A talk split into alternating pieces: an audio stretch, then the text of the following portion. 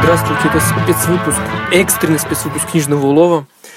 Меня зовут Александр Карпюк, и периодически мы сидим с филологом Людмилой Артемьевой. Люда, привет. Привет, привет. Да, в полке обсуждаем книги и литературу. Сегодня Люда прибыла из прекрасной солнечной Италии, и она настолько прониклась, э, настолько ее поразил, в общем, роман Лорана Бене «Седьмая функция языка», в которой автор, ну, фактически, да, убивает э, Ролана Барта что она говорит, Саша, давай запишем, иначе все, иначе все будет очень плохо, и, и, и кончина Людмилы будет на моих руках. Я этого не хочу, поэтому сегодня Люда будет рассказывать про одну книгу, но это не значит, что это та книга, которой ну, короче, какая-то скукота и тоска, потому что если Люду разрывать от книжки, значит, это действительно того стоит. О чем стоит вообще сказать, почему эта книжка достойна внимания. Во-первых, потому что она побила какой-то там топ-продаж, у нее даже уже тираж закончился, насколько я знаю. А, Ее издал издательство Ивана Лимбаха на русском. Лоран Бине получил Ганкурскую премию за другое свое произведение, которое называется HHH, про эсэсовцев. Она тоже была переведена на русский язык года два-три назад. Вот она, кстати, в полке тоже продавалась. И вот теперь, наконец, вышла седьмая функция языка, которую мы сейчас поведаем. Люда, вперед. Роман Лорана Бюне «Седьмая функция языка» — это такой классический постмодернистский роман, несмотря на, казалось бы, оксюморонное определение. Но если вы читали в общем-то, любой хороший, качественный постмодернистский роман, и в особенности, если вы читали произведение Умберто Эко, а Лорана Бине называют новым Умберто Эко, то, в общем-то, такой жанр вам знаком. То есть это Роман, совмещающий в себе интеллектуальную и развлекательную составляющую, то есть то, что мне хочется всегда называть пляжным чтением здорового человека. Ну, наверное, надо сказать, о чем этот роман для начала, прежде чем его анализировать, что мне не терпится да, делать. Я понимаю, что там просто очень много триггерных слов. Ну, то есть там Ролан Барт, смерть Ролана Барта, а потом идет перечень тех фамилий, которые знакомы почти каждому нынешнему тяготеющим к моду, да, интеллектуала, да, Дорида, там кто еще? Там все. Все, все, а, все, вот Дорида, все Фуко, Дорида. А, философы, ага. литераторы, политики, актеры, герои художественных произведений, поэты, музыканты которых вы можете и не можете себе представить во Франции 1980 года, все являются героями этого романа. Так, да. Ну и завязка романа, конечно, достаточно остроумная в том плане, что Ролан Барт э, убил автора, а Лоран убил? Бине убил Лорана Ба... Ролана Барта. Нужно сказать, что этот роман довольно остроумно переплетает факты и вымысел. То есть нельзя сказать, что не одно событие, даже, собственно, то, что вот Ролана Барта сбивает грузовик, например, не является правдой. То есть там есть правдивые вкрапления, но также среди реальных людей встречаются вымышленные персонажи каких-то других романов. И нужно, конечно, обладать довольно большой эрудицией, ну, чтобы ориентироваться в этом обилии фактов и имен. Но нужно сказать, что, во всяком случае, на русском языке книга выпущена с примечаниями переводчика, и все фамилии, которые переводчицы показались, видимо, недостаточно известными, она поясняет, кто это, зачем и почему и насколько какой-то факт имел место быть действительно в реальности, а не только в романе Бине. Это такой роман, который, я думаю, хотел бы прочитать любой студент филфака, причем, наверное, начальных э, курсов, когда ты начинаешь только знакомиться со всеми этими именами, фамилиями, теориями, как раз там введение в литературоведение и история языкознания. Ну, в общем, вот весь этот бэкграунд, он вдруг на тебя неожиданно сваливается с кучей еще неизвестных тебе непривычных э, терминов и каких-то понятий в таких загадочных связях. И студент, естественно, сам начинает их как-то мешать в своей голове и подшучивать. И поэтому нарратив, то есть рассказ о том, как вдруг все эти люди встретились в реальности и что-то друг с другом сделали, воспринимается юным и неокрепшим сознанием на ура потому что это, это такая тайная фантазия. Тайная мечта любого студента филфака, чтобы поиграть. собрать, собрать в водой книжки, короче, да, всех любимых персонажей. Конечно, поиграть как фигурки, поскольку постмодернистский роман это в любом случае роман игровой, это возможность каких-то перестановок, автор делает с ними что хочет, читатель втягивается, и вот они делают что-то совершенно немыслимое, а безумное, чего в реальности они, естественно, не делали. Это мне напоминает. Скоро должна выйти экранизация Mortal Kombat. Вот это примерно то же самое, только с литературой. Типа выберите своего, короче, героя и мочите им всех остальных. Но, если честно, когда я прочитал э, твой последний, кажется, пост в Фейсбуке о том, что там происходит, я почему-то так не подумал о том, что там, знаешь, такой милый литературоведческий трип для жаждущих умом молодых филологов. Ну, понимаешь, когда человек увлекается чем-то, мы же все, естественно, увлекаемся не только идеями, но порой и личностями, и биографиями. И нам иногда хотелось бы думать, ах, жил бы я там пораньше, выпил бы я с Мишелем Фуко, ну вот условно. А согласно Лорану Бене, с Мишелем Фуко мы бы имели отличные шансы наглотаться ЛСД, накуриться марихуаны и, извините, отсосать ему. Конечно, это не единственное сочетание романа, э, содержание романа. Но я хочу сказать, что в принципе, людям интересно фантазировать о том, каковы бы великие умы были в реальной жизни. Но, наверное, для всей этой французской интеллектуальной элиты, скажем так, наиболее подходящий или сам собой напрашивающийся контекст – это такая сгущенная богема. И поэтому вот они занимаются тем, чем занимаются, и живут так, как живут. Ну, это просто фантазия на тему, безусловно. А что кроме этого, да, тогда шутки шутками, конечно, но ну, что там есть? Это антураж, действительно. А на самом деле роман строится, ну, вполне закономерно, по заветам Умберто Эко, как детектив безусловно, интеллектуальный детектив. В данном случае Ролана Барта убивают, из-за тайны седьмой функции языка. На самом деле, само название романа нас уже должно отсылать к теории романа Якобсона, известного лингвиста, который описал шесть функций языка и как бы намекнул на седьмую перформативную функцию. То есть, когда я говорю и уже сказав, как будто бы это сделал. Ну, например, когда говорят «я объявляю вас мужем и женой», уже само слово является действием в данном случае.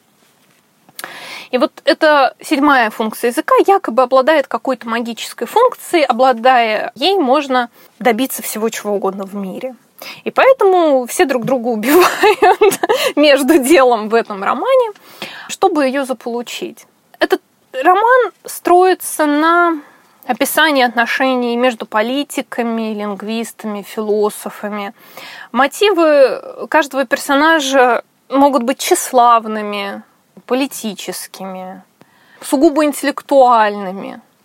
Но я постараюсь не спойлерить и не говорить, как, кто там в итоге владел этой функцией, зачем и почему. А, то есть там развязка какая-то худо-бедно есть. Там есть да? развязка, Ну, потому что ну, не все же все-таки постмодернистские в, тексты. В конце нам прям прямо знаем, рассказывается, да. кто украл, кто убил, почему, зачем и как так вышло. Угу. Ага. И почему некоторые персонажи сошли с ума. Но там надо сказать, что Бине убивает не только Ролана Барта, Бине убивает и Дорида.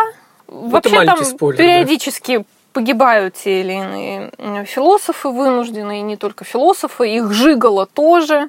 Юлия Кристева оказывается болгарской шпионкой. О, слушай, мне кажется, Бине вообще собрал эти книжки, все триггерные, короче, штуки. Все абсолютно, что можно было собрать. Чтоб сто процентов хоть кто-то прочитал. То есть, ну, действительно, начиная от фамилии, заканчивая тем, что это какое-то, какое-то секретное оружие, причем с филологическими уклонами, заканчивая тем, что там половина, точнее, все там со всеми, вот еще и смерть, ну, в общем, все, все что можно. И там, естественно, точно пак. так же, вот как мы уже не раз с тобой говорили о том, что постмодернистские романы, они для них, естественно, строятся по конве детектива, и очень часто детектива конспирологического. То есть, угу. естественно, тут заговор на заговоре. И все время кажется, то ли это КГБ, то ли это болгарские спецслужбы, то ли это все-таки французские, то ли это заговор лингвистов.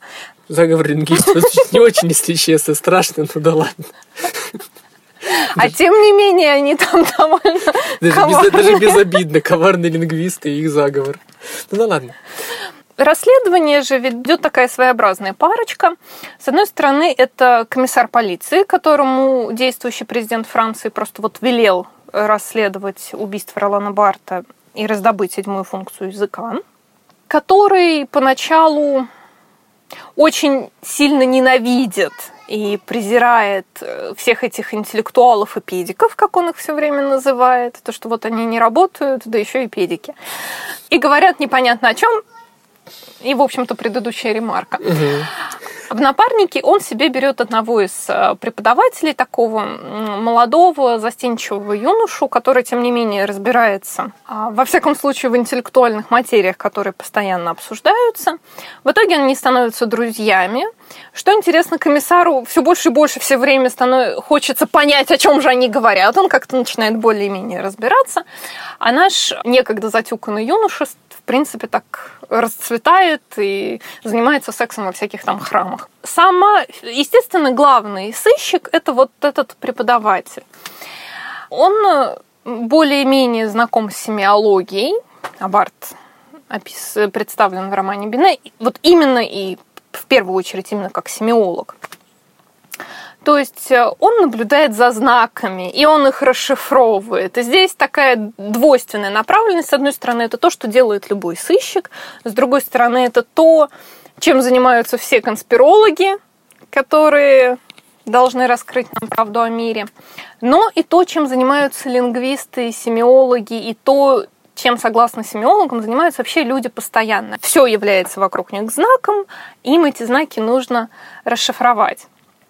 И каждый раз, когда главный герой озвучивает какой-то свой вывод о человеке, а его потом говорят, ну как вы узнали, сэр? То есть это такой классический Шерлока Холмовский момент. И он всегда говорит, ну вот, понимаете, вот я подумал, что вот у вас стоит шкатулка, но она не может стоять просто так. Если символа нет снаружи, значит символ есть внутри. ну и так далее. На самом деле объяснение в духе Шерлока Холмса, Просто периодически там есть слова, символы, знак. Очень увлекательно. Я же, я же говорю, я уже представляю всю эту палитру. Не, шут, не, я шучу, конечно. На самом деле в романе очень интересно строится само повествование. Как будто бы ведется от третьего лица, но время от времени рассказчик вдруг как будто бы выходит из тени. То есть это не такой всеведущий автор, как, к которому мы привыкли условно у Достоевского в классической литературе, но вдруг он выходит из тени и говорит, ну, я их, пожалуй, посажу в это кафе. Или, пожалуй, они говорили о том-то, но я точно не знаю, нас там не было. И сначала мне это даже показалось некоторой интригой. Кто же все-таки настоящий рассказчик? А, но, судя по всему, это просто обычная постмодернистская ирония, то есть такой прием, который говорит, что на самом деле это всего лишь текст, и ничего кроме текста.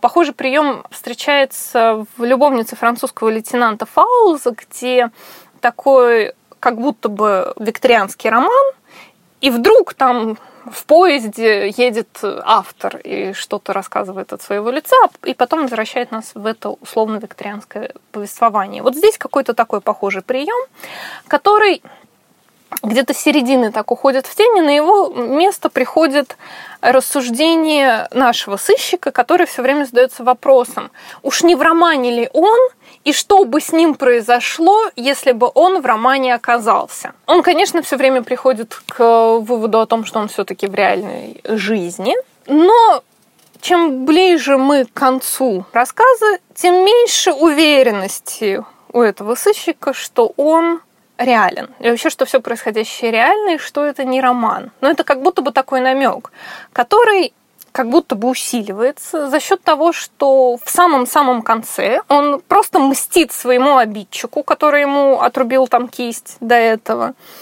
Просто за счет того, что он заговорил зубы своим палачам. И те в итоге вот убили обидчика, а не его. И таким образом утверждается безусловная власть языка. А роман заканчивается тем, что герой говорит, нужно было отрубить мне не кисть, а язык. То есть такая чисто голливудская концовка, там, где все понятно, ага. никаких открытых финалов, ничего, все, все нормально. Но на самом деле это такое закольцовывание, и еще раз обращение к тому, что это, во-первых, это выдумка, это рассказ, но с таким нарочитым, мрачноватым подтекстом, что язык-то всего сильнее, и вот знаковые-то системы всего важнее. Тот, кто владеет языком, отсюда и седьмая функция языка, тот самый могущественный. Угу. Это, конечно, приятная мысль, и особенно она, опять же, приятна каким-нибудь филологам. Но мне кажется, что Лоран Бине увлекается. Угу. Увлекается в том плане, что Он очень и очень хочет показать, что вот все кругом знаки, знаки, знаки, знаки. И сам роман превращается в такую бесконечную интерпретацию и бесконечный процесс семиозиса, а, вот в этой бесконечной погоне за знаками, от которой предостерегал Умберто Эко. Хотя Бине как раз называют да, новым Умберто Эко. И Да. тут получается такая... Ну, Эко, кстати, тоже появляется в этом романе. С ним хоть все хорошо там, он его не обидел. Ну, на него пописал какой-то прохожий, То относительно хорошо. но Умберто Эко на самом деле там оказывается главой довольно предсказуемо, это даже не спойлер, потому что, в общем-то, читатель сразу догадывается, что так и будет. Умберто оказывается главой тайного общества Логос, Я не удивлен, почему. в котором а, люди, там есть много-много ступеней в иерархии, но суть в том, что люди встречаются, в, по- в поединке вот они должны защищать противоположные точки зрения, и тот, кто проиграл, тому отрубают палец. Они там все без пальцев ходят, так понимаю. Ну, они как мафия, реально, ты вспоминаешь Якудзу, Я- пока да, их да, читаешь. Да, японский, да. Я удивлен, почему это не японцы основали, например. Этот логос какой-нибудь. А, но если ты бросаешь вызов в поединке кому-то, кто сильно выше тебя в иерархии, тебе могут отрубить, если ты проиграл не один палец, а два, или вот как Солерсу там в конце концов а, отрезают яйца. Угу. Потому что он бросил вызов Умберто Эко. Ну, с Умберто Эко лучше не шутить, я понял. И вообще лучше не спорить. И это тоже такой милый, конечно, момент с тайным обществом семиологов и ораторов. Я не имею в виду э, Я понял. отрезанные Я- части тела. Да, я понял. И вот эта невозмутимость даже Умберто Эко, она как будто бы должна вообще читателя здесь насторожить и предостеречь от того, чтобы слишком сильно увлекаться этим романом. И несмотря на то, что вот так вот я весело и задорно рассказываю о всяких Ну, я удивительных приключениях французских и итальянских интеллектуалов, понял. Тебе грустно, я думаю. этот роман мне показался несколько скучным, в том смысле, что вот Умберто Эко, куда ж мы от него денемся, писал о формульной литературе. Ну, не он единственный не писал, то есть это детективы, например, а, комиксы, м, рассказы о Джеймсе Бонде, какие-то фантастические произведения. В общем, все то, что написано всегда по одной и той же формуле, и что нам интересно читать именно благодаря этим формулам. Мы ждем появления Эркюля Пуаро каждый раз. Он будет выглядеть одинаково, строить свою речь одинаковым образом, появляться в одних и тех же ключевых местах. И сам детективный сюжет нас на самом деле интересует меньше всего. Мы утешаемся этими формулами, за счет которых построено произведение. И постмодернистский роман, по идее, изначально же ставил своей задачей интеллектуально с этими формулами поиграть. Берется детективная канва, но наполняется совершенно иным содержанием, которое должно все-таки интеллектуально дразнить, заманивать и что-то давать, кроме формульного утешения. Но мне показалось, что Лоран Бине вычленил формулу подобного постмодернистского романа, честно ей следовал и честно добавил секса, чтобы никому не было обидно, но больше ничего не привнес. То есть очень много по первости забавных, заманивающих для чтения идей. Достаточно сказать, что Фуко закидывается ЛСД, или достаточно сказать, что там есть тайный клуб Логос. И нам захочется посмотреть, что же там такое. Или сказать, что вот язык могущественнее всего. Но больше ничего в этом романе не оказывается. Он точно следует формулам и больше ничего не дает. И в этом смысле роман мне показался очень скучным. Потому что шутки про секс, они, ну, смешные первые 100 страниц. Потом становится как-то немножечко скучнее. Поэтому я бы не стала ни за что называть Лорана Бине новым Умберто Эко, поскольку, ну, во-первых, Эко был первый, и это еще было свежо. Например, уместно достаточно сравнить э, седьмую функцию языка с маятником Фуко Умберто Эко, в котором герои занимаются тем, что вот сочиняют конспирологию, сочиняют мир, и в то, что они сочинили, начинают верить сами, а также начинают верить все остальные. Вот она сила рассказа, выдумки и нарратива. По большому счету то же самое происходит в седьмой функции языка. Но отсутствует вот эта дистанция. То есть, если Эко, сочиняя маятник Фуко, нас предостерегает и немножечко посмеивается, то здесь это как-то может быть, эта дистанция подразумевалась вот этими намеками, что я посажу их в это кафе, они в романе или я, но сделано как-то все грубее, примитивнее, скучнее и более эпатажно. И мне кажется, вот это, может быть, погоня за эпатажем сыграла на самом деле сомнительную службу самому качеству романа. И в целом я бы сказала, что он просто очень и очень постмодернистский. Слушай, ну получается, что весь роман это фактически одна аннотация, да? Ну, условно, то есть там очень много, скажем так, крючков языковых и стилистических и сюжетных, которые, конечно же, заинтересуют читателя, но по факту ничего как бы не привнесут. И что все содержание, ну, есть в аннотации, ничего особо-то ты, читатель там не откроет. Ты правильно тебе понимаю? Ну, я бы сказала, что да. Угу. Ну, то есть, все, что ты сейчас говоришь, это получается вот действительно. Я, я как бы только что прочитал аннотацию, только расширенную версию, да, там есть эти фамилии, да, там понятно, что они там все с друг другом там спят, не спят. Это уж, ну, привнес и принес, какая разница. Но и да, седьмая функция языка, и капсон. Я об этом всем узнал, то есть еще до этого. И получается, что фактически мне, если так по большому счету, то читать, ну, я, может быть, ее прочитаю когда-нибудь, но мне теперь нет смысла этого делать.